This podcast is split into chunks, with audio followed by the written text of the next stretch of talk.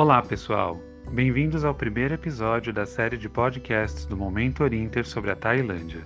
Eu sou Leonardo Pugliese, do escritório da Autoridade de Turismo da Tailândia no Brasil, e vim aqui para falar com vocês sobre esse país encantador, localizado no coração do Sudeste Asiático e que nos últimos anos caiu no gosto dos viajantes brasileiros. A Tailândia é conhecida como Terra dos Sorrisos, e não é à toa que ela recebeu esse apelido. O sorriso é a marca registrada do povo tailandês que sabe receber o viajante como poucos lugares no mundo. Prepare-se para ser bem recebido em todos os lugares com um sorriso no rosto e um sincero Wai, a saudação oficial dos tailandeses. E se quiser cumprimentar alguém fazendo essa saudação oficial, junte as duas palmas na frente do peito e incline sua cabeça levemente. Pronto, agora você já sabe saudar como um autêntico tailandês. Para quem está planejando ir para a Tailândia, aqui vai uma dica preciosa. Reserve pelo menos 13 dias de viagem para que você possa conhecer as três principais regiões do país: o centro, o norte e o sul. Essas três regiões são bem diferentes entre si, por isso recomendo que você não deixe de visitar nenhuma delas.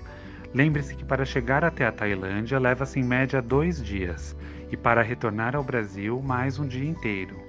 O país está 10 horas à frente do horário de Brasília e a jornada até lá leva em média 25 a 30 horas, caso você saia de São Paulo e faça a conexão imediata em Doha, Dubai, Addis Abeba ou Istambul com as companhias aéreas que utilizam essas cidades como hub.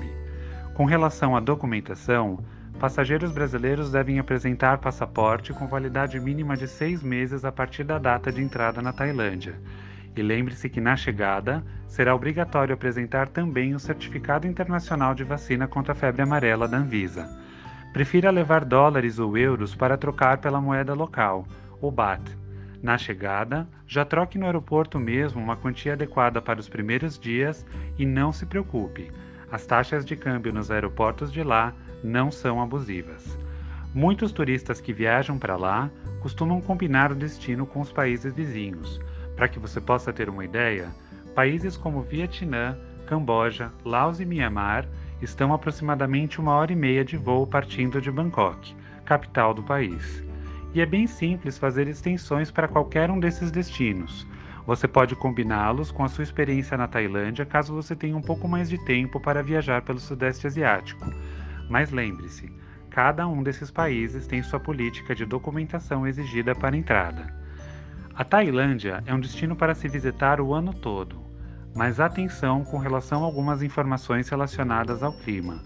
O país é bastante quente e as temperaturas sempre ficam na casa dos 30 graus, de janeiro a dezembro, com bastante umidade, já que o país está bem próximo à linha do Equador.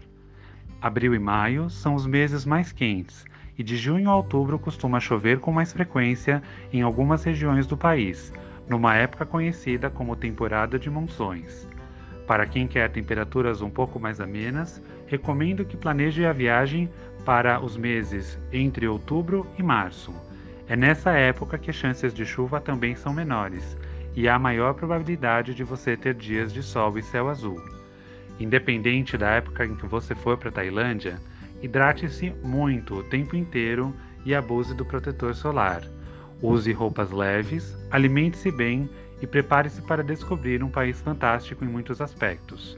No próximo episódio, vamos falar de Bangkok, a fascinante capital tailandesa e que merece um episódio inteiro somente para ela. Muito obrigado e até lá!